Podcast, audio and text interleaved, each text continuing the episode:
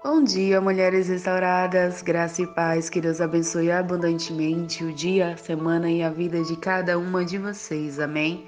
Eu sou Limende, sou discípula da pastora Isa e hoje na nossa série eu trago uma reflexão sobre Maria, mãe de Jesus, amém? Maria era uma serva com um coração lindo, um coração disponível. Deus encontrou em Maria uma disponibilidade linda e ela foi escolhida para ser mãe de Cristo. A mulher, ela foi escolhida por Deus para poder gerar é, vidas, né? Gerar outro ser humano, ajudar Deus nessa missão tão linda de gerar vidas. E Maria foi escolhida para gerar a vida de Jesus, nosso Salvador. E mesmo diante de uma situação desconhecida, de uma missão tão grande quanto gerar o Salvador, no, em Lucas capítulo 1, versículo 38, Maria responde ao anjo quando ele fala que ela vai gerar o Salvador e ela de antemão ela, de antemão ela teme, ela fica com medo, é, uma missão tão grande e ela responde no versículo 38: Sou serva do Senhor, que aconteça comigo conforme a tua palavra. E então o anjo deixa Maria.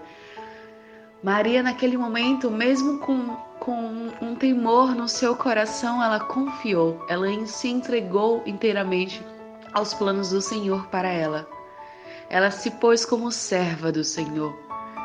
E é um exemplo lindo para a gente levar para a nossa vida como servas do Senhor.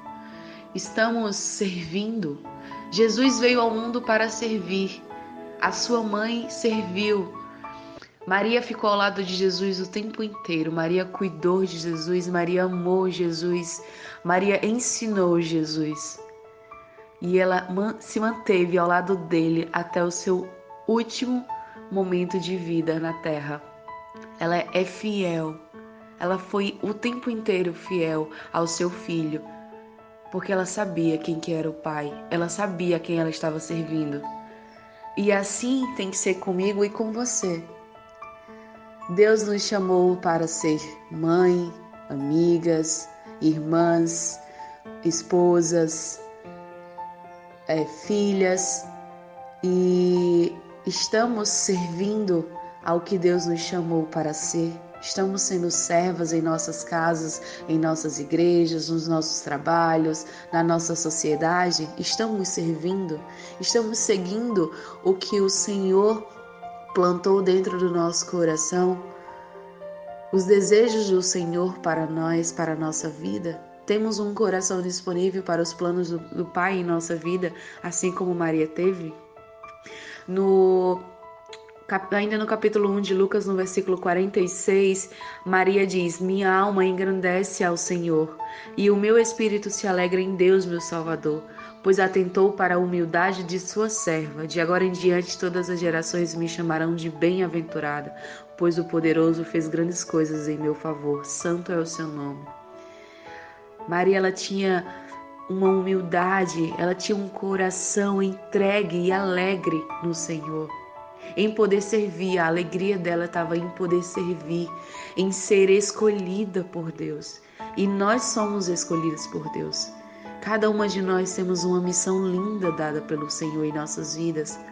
E na manhã de hoje, eu quero que você olhe para a sua vida e eu quero que você veja aonde o Senhor te chamou para servir.